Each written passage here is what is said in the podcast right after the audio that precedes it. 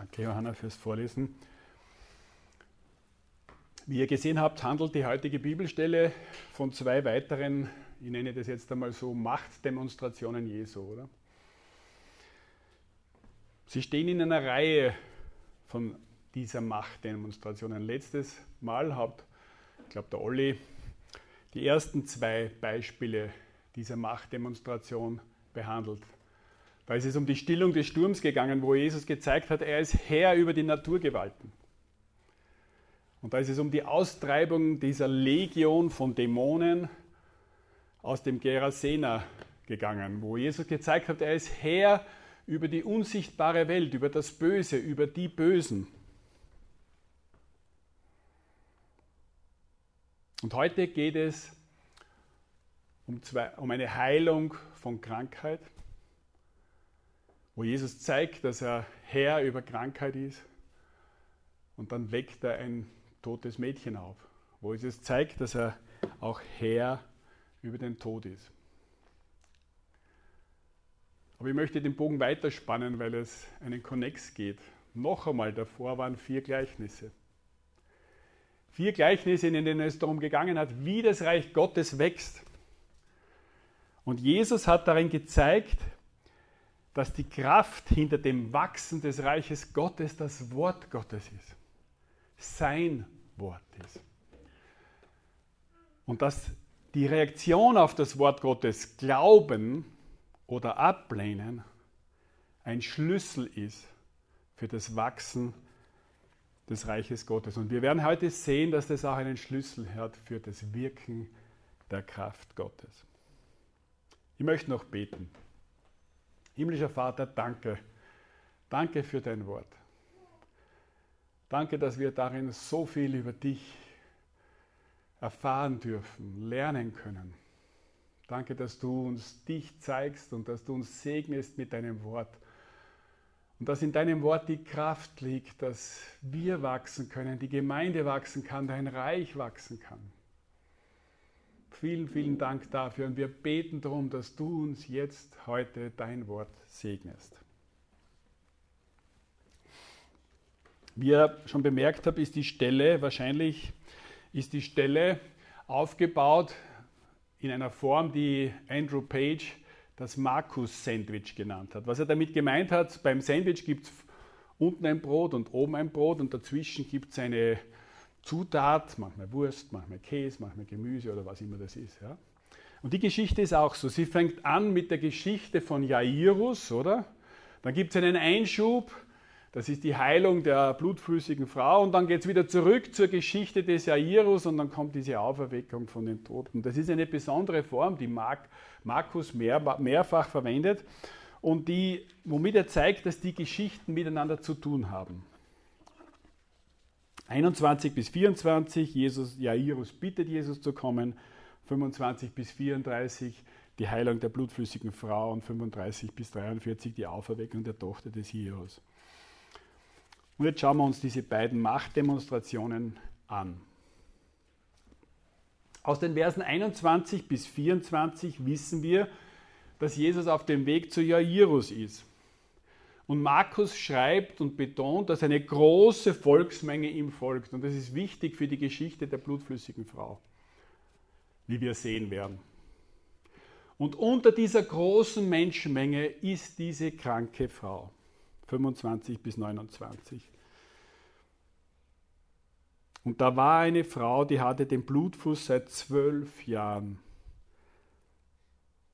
und hatte viel erlitten von vielen Ärzten und all ihr Gut dafür aufgewandt. Und es hat ihr nichts geholfen, sondern es war nur schlimmer geworden.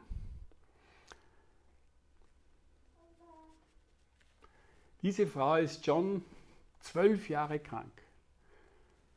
Blutfluss bedeutet, dass sie immer schwächer geworden ist, dass ihr die Kraft des Lebens ausgeronnen ist. Aber es hat auch bedeutet, dass sie unrein war. Im jüdischen Gesetz war jemand, der Blutfuß hatte, unrein. Wer sie berührte, war auch unrein. Das heißt, höchstwahrscheinlich war diese Frau sehr einsam und alleine. Ich denke, dass diese Frau vorher relativ reich war, aber jetzt nicht mehr. Weil sie hatte ihr ganzes Vermögen, steht da, wird extra erwähnt, oder? Für die Ärzte aufgewendet. Das ist, glaube ich, nichts gegen Ärzte, es sind viele Ärzte bei euch. Aber Jesus ist nicht prinzipiell gegen Ärzte. Aber es war ein Fall, wo man viel Geld für Ärzte ausgibt und es nichts nützt. Und auch das gibt es heute noch, obwohl die Wissenschaft viel weiter ist, oder? Sie war reich und jetzt war sie arm. Und ihre Krankheit war nicht besser geworden. Es ist so eine kurze, so prägnante, so herzzerreißende Beschreibung von der Not einer, von der schrecklichen Not und Situation einer Frau. Krank, einsam, verarmt, alles probiert, nichts hat genützt. Und man könnte meinen, sie ist hoffnungslos, oder? Aber nicht ganz. In Vers 27 steht, sie hatte von Jesus gehört.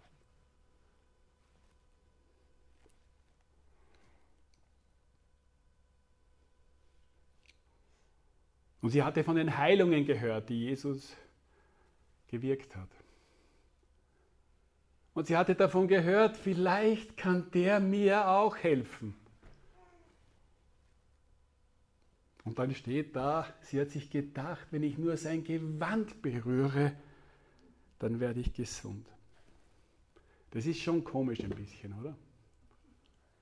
Aber wenn wir die Situation der Juden über die nachdenken und verstehen, dann wissen wir, warum das so ist. Sie hätte eigentlich nicht in dieser Volksmenge sein können. Weil jeden, den sie berührt hatte, der wurde unrein. Es wäre sehr schwierig für sie gewesen, zu Jesus zu kommen. Sie hätte ihn allein treffen müssen. Es war ganz, die große Volksmenge war ihre Chance. Sie hat sich sicher vermummt, wie das die Menschen damals getan haben, und hat sich halt da in die Menge gemischt und ist unerkannt geblieben. Und sie wollte nur zu Jesus mit allen Mitteln. Sie konnte sich in dieser großen Volksmenge verstecken. Und dann, und sie hat geglaubt, vielleicht hilft es, wenn ich Jesus nur berühre.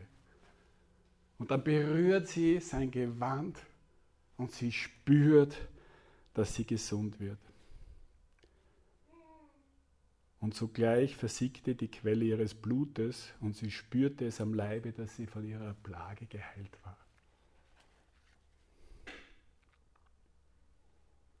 Super, oder? Es hat funktioniert. Und dann hat sie gedacht, jetzt schleiche ich mich davon. Ich kann unbemerkt verschwinden und es ist kein Skandal, dass ich da war. Aber sie hat nicht mit Jesus gerechnet. Jesus hat das nicht zugelassen, weil Jesus hat auch gespürt, dass eine Kraft von ihm ausging. Und er fragt diese Frage, wer hat mein Gewand berührt, mitten in einer Menschenmenge. Und die Jünger finden die Frage ein bisschen komisch. Verständlicherweise denke ich, ich, ja, ich finde sie auch komisch, oder? Wenn ich in einer großen Menge, Menge bin und wer hat mich berührt?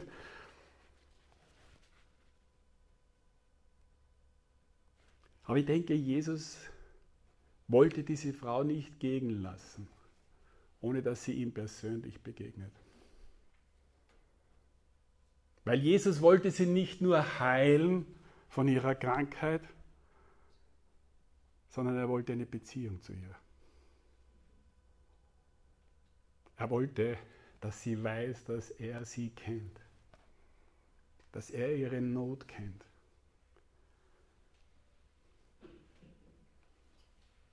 Das, was schon sehr komisch ist in dieser Geschichte, ist, dass Jesus sie anscheinend unbeabsichtigt geheilt hat, oder? So irgendwie unbewusst dürfte das geschehen ist.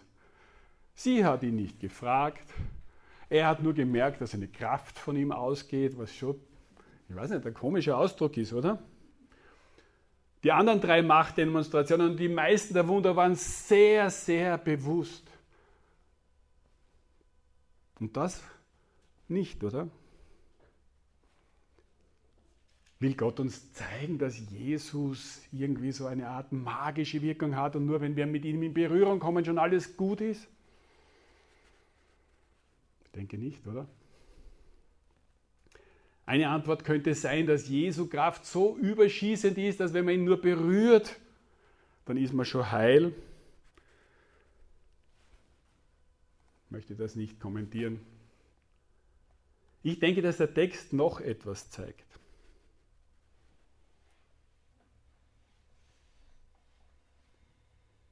Die Frau weiß, dass wenn sie zu Jesus kommt, sie nicht verborgen bleiben kann. Und dann steht da dieser Satz,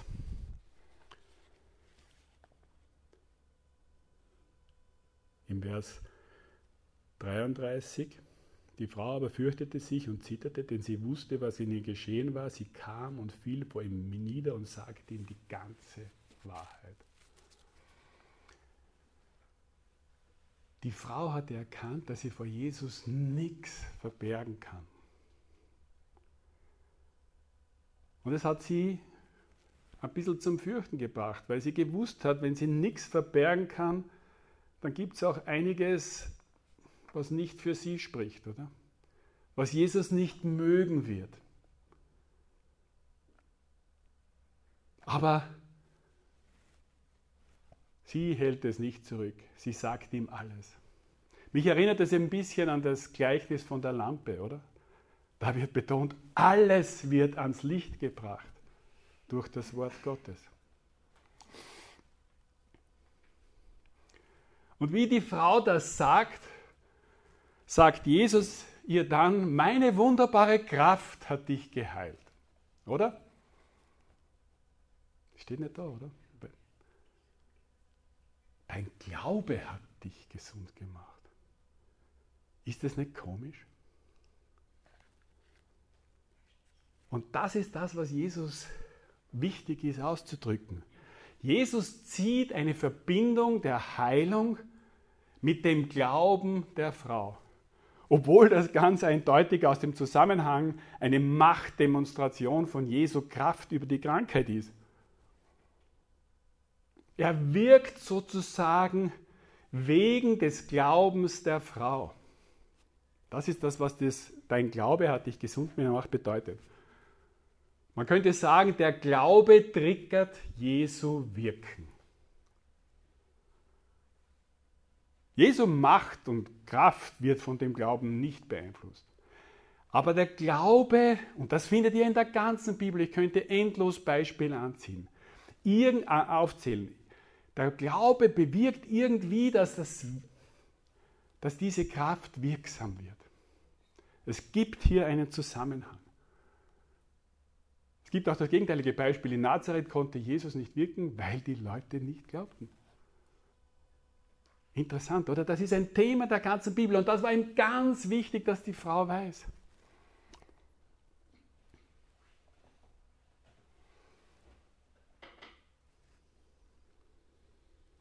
Jesus kann auch ohne Glauben wirken. Es ist nicht etwas, das seine Vollmacht und Kraft davon abhängig ist. Aber er hat sich entschieden, er will nicht nur dass Menschen geheilt werden und unpersönlich und ohne ihn zu kennen und ohne auf ihn zu vertrauen und ohne ihn zu lieben weggehen, sondern er will Menschen gesund machen und in eine Beziehung zu ihm führen. Er will Menschen zu Jüngern machen, die ihn kennenlernen, ihn lieben lernen, auf ihn vertrauen lernen. Und Glaube ist das, was das bewirkt. Und dieser Glaube macht Jesu Kraft wirksam.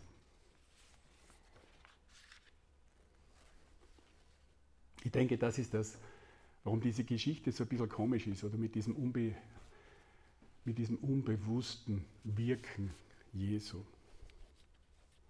Wir kommen jetzt zum zweiten Wunder, zur zweiten Machtdemonstration, die in zwei Teilen ist, das Brot sozusagen vom Sandwich.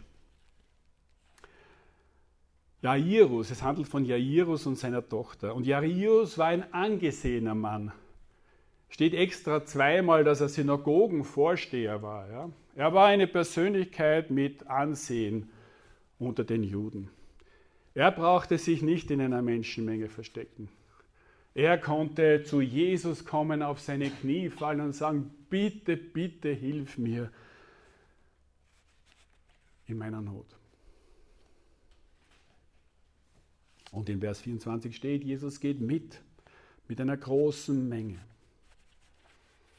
Und dann nach dieser Geschichte mit der blutflüssigen Frau geht diese Geschichte weiter. Im Vers 35. Jesus redet noch mit der Frau, er ist sozusagen aufgehalten worden. Und dann kommen Leute vom Haus des Synagogenvorstehers und sagen, deine Tochter ist gestorben, was bemühst du weiter den Meister? Ein schrecklicher Satz, oder? Weil sie glauben, Jesus kann heilen, aber gegen den Tod kann er nichts tun. Letztlich glauben sie, dass Jesu Macht Grenzen hat, oder?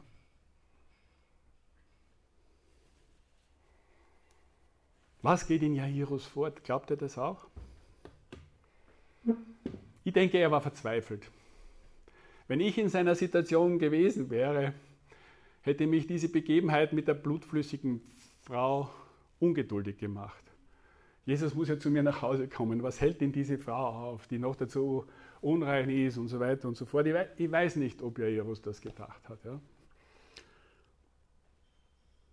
Und das Warten war für ihn sicher schwer. Und dann kommen auch die Leute und legen eins drauf und sagen, die, die Tochter ist gestorben, oder? Ich denke, Jairus war in einer sehr, sehr schwierigen Situation und er ist, sein, sein Glaube an Jesus ist sehr, sehr herausgefordert gewesen. Und schaut einmal, was Jesus dann tut in Vers 36. Jesus hörte nicht auf das, was gesagt wurde und sprach zu dem Vorsteher, fürchte dich nicht, glaube nur. Nachdem er vorher der Frau gesagt hat, dein Glaube hat dich geheilt. Das hat Jairus sicher mitbekommen, oder? Und er setzt wieder einen Zusammenhang zwischen seinem Wirken und Glauben, oder?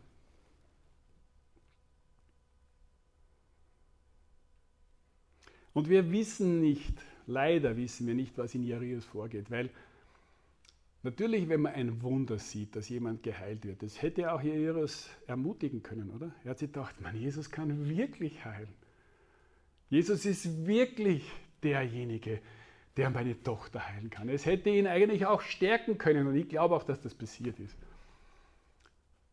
Und dann sagt Jesus nicht, ich gehe jetzt mit dir und werde deine Tochter auch heilen, sondern er sagt, glaube nur.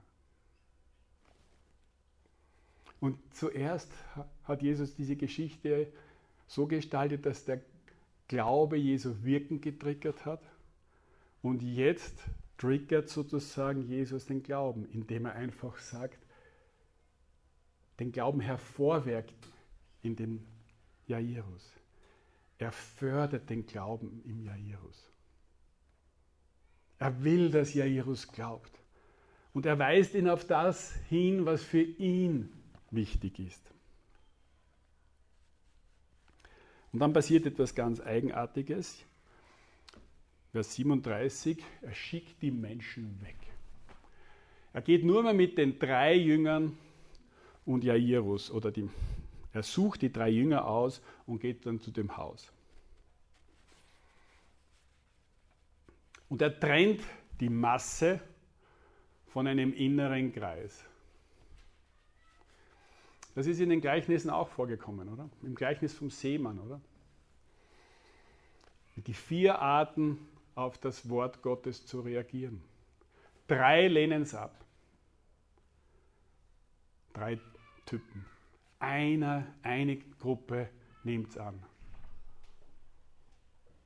Und da gibt es die Fragen nachher und dann sagt Jesus, es gibt zwei Gruppen von Menschen, sozusagen Insider und Outsider, oder? Die, ein, die Outsider sind die, die Jesus Wort hören und nicht verstehen und ablehnen. Und die Insider sind die Leute, die Jesus Wort hör, Jesu Wort hören, auch nicht verstehen, aber dranbleiben, offen sind für Jesus, nachfragen, es besser verstehen wollen. Das sind die Jünger. Und die Gruppen hier auch so, die große Gruppe, die Menschenmenge, die sind die, es ist zu spät für Jesus zu der Tochter zu gehen, weil, Jesus, weil die Tochter ist gestorben, Jesus ist zu schwach. Und die drei Jünger und Jairus wissen nicht, was Jesus vorhat.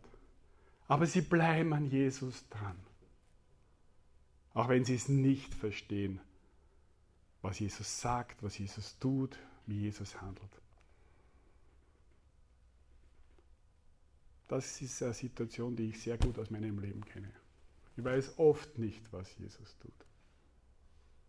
Ich verstehe nicht, warum er nicht das tut, was ich denke, das gescheit ist.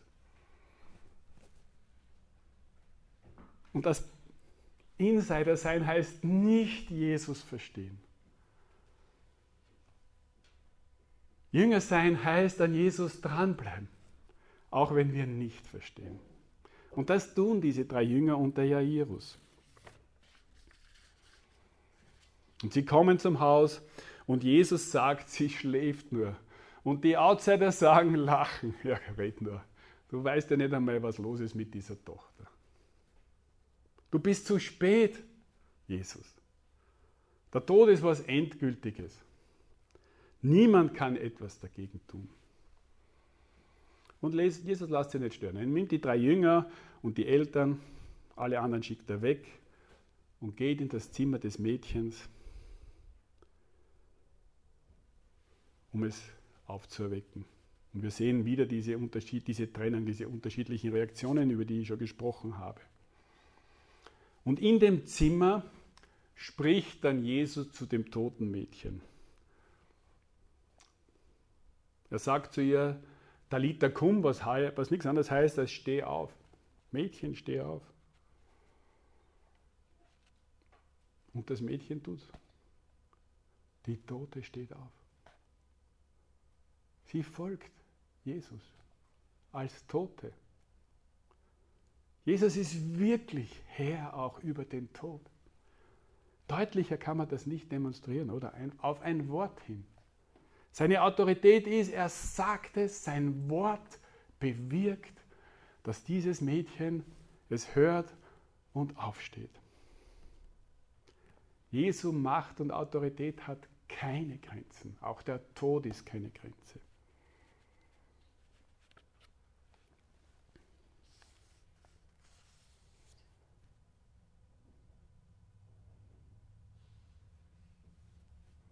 Und dann steht da, und sie entsetzten sich sogleich über alle Maßen, verwunderten sich, sie haben das überhaupt nicht einordnen können, sie waren weg davon. Ja? Und Jesus sagt dann zwei komische Dinge, oder? Und er gebot ihnen streng, dass, sie niemand, dass niemand wissen sollte, dass es niemand wissen sollte und sagte, sie sollen ihr zu essen geben.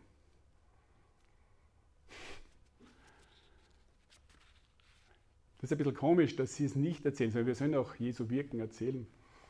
Und es ist ganz anders als bei dem besessenen Gerasena, oder? Wo er gesagt hat, geh zu deinen Familien erzähl ihnen, was passiert ist. Und eine gute Erklärung, die mir sehr plausibel erscheint, ist, der Gerasena, das war ein Heide. Der war in einem Gebiet, wo keine Juden waren, wo keine Vorstellungen über den Messias waren, keine Erwartungen über den Messias waren. Und er sollte diese Geschichte erzählen. Weil das konnte Interesse an dem Messias wecken. Aber das, was hier passiert ist, das war im Zentrum der Jüdisch, des jüdischen Gebiets, im Kerngebiet sozusagen. Die haben alle auf den, nicht alle, aber die meisten auf den Messias gewartet und hatten ganz gewisse Vorstellungen davon. Und aus dem Rest der Bibel wissen wir nicht ganz richtige Vorstellungen von dem Messias. Und er hat Angst gehabt, dass wenn die jetzt erzählen, was von dem Messias was, was der Messias tut, dann kriegen sie diese vor, falsche Vorstellungen vom Messias. Welche möchte ich gar nicht spekulieren. Und er hat sich gedacht, ich bin eh da. Ich wirke eh in diesem Bereich weiter und ich muss mich weiter ihnen zeigen. Und sie sollen momentan mich nicht so groß machen, weil ich möchte nicht Nachfolger haben, die aufgrund von Sensationen und Totenauferweckungen mir nachfolgen, sondern weil sie mich kennenlernen wollen, weil sie offen sind, sein wollen für mich. Das ist der erste Teil. Und er sagt, sie sollen dem Mädchen Essen, zu essen geben. Jesus ist daran interessiert. Dieses Mädchen war krank und tot und er hat sie getaucht, sie hat wahrscheinlich Hunger. Und die waren so erschrocken und verwundert, dass sie überhaupt nicht mehr an das Mädchen gedacht hat, haben. Und er hat gesagt, kümmert euch lieber um das Mädchen. Das finde ich auch sehr, sehr cool. Wir haben vier, heute zwei, aber insgesamt vier Machtdemonstrationen Wunder Jesu gesehen die Jesu Macht über Natur, das Böse, Krankheit und Tod ganz deutlich demonstrieren, dass es keine Grenzen gibt für ihn. Er hat alles in der Hand. Und er will nicht nur seine Macht demonstrieren. Das haben wir auch gesehen. Er will eine persönliche Beziehung zu diesen Menschen, die er heilt. Er will eine Vertrauens-Glaubensbeziehung er triggert den Glauben und der Glaube triggert seine Kraft. Der Glaube ist entscheidend dafür, ob wir zu den Outsidern oder zu den Insidern gehören, ob wir zu der Welt gehören oder zu den Jüngern. Jesus möchte uns nicht nur Gutes tun, er, möchte, er liebt uns. Er möchte, dass wir ihn lieben, wir auf ihn vertrauen. Und Jesus hat seine Liebe zu uns deutlicher, wie es nicht mehr geht, demonstriert. Nicht nur hier in dieser Geschichte, sondern in seinem Leben. Er hat selber mal gesagt, niemand hat größere Liebe als der, der sein Leben gibt für seine Freunde. Er hat sein Leben für uns gegeben. Er ist Mensch geworden weil er uns liebt. So sehr hat Gott die Welt geliebt, dass sein Sohn kam. Er ist ans Kreuz gegangen, weil er uns liebt. Er ist für uns gestorben, damit wir nicht unsere Schuld tragen müssen. Und er ist auferstanden, damit wir mit ihm leben können. Nicht damit wir von ihm Vorteile haben und unser Leben können. Das ist nicht das, was Jesus möchte. Jesus möchte seine Vorteile uns geben. Aber er möchte sie mit uns leben. Er möchte, dass wir mit ihm leben. Und wir müssen uns immer wieder fragen, ob wir nicht nur die Vorteile, ob wir nicht nur die Hilfe Jesus, die Heilungen haben wollen, aber nicht bereit sind, mit ihm zu leben, nicht uns interessieren dafür, offen sind für das, was er will. Ob wir nicht uns ihm hingeben wollen und so zu seinen Jüngern werden. Ich hoffe, dass diese zwei Machtdemonstrationen in euch Glauben bewirken und Sehnsucht danach, mit Jesus seine Machtdemonstrationen seiner Kraft zu erleben. Beten wir darum. Himmlischer Vater, ich möchte danken für, dafür, dass Jesus da auf der Erde war und uns gezeigt hat, dass er wirklich Gott ist, weil nur Gott Herr über Natur, Dämonen, Krankheit und Tod ist. Danke, dass deine dass du allmächtig bist, dass deine Macht keine Grenzen hat. Und danke, dass es dir wichtig ist, mit uns in Beziehung zu treten. Dass du möchtest, dass wir uns für dich interessieren. Dass wir uns nach dir ausstrecken. Dass wir dir alles geben in unserem Leben und unser Leben mit dir leben wollen. Ich bitte darum, dass du das mit den Geschwistern hier in der Hoffnungskirche Wipptal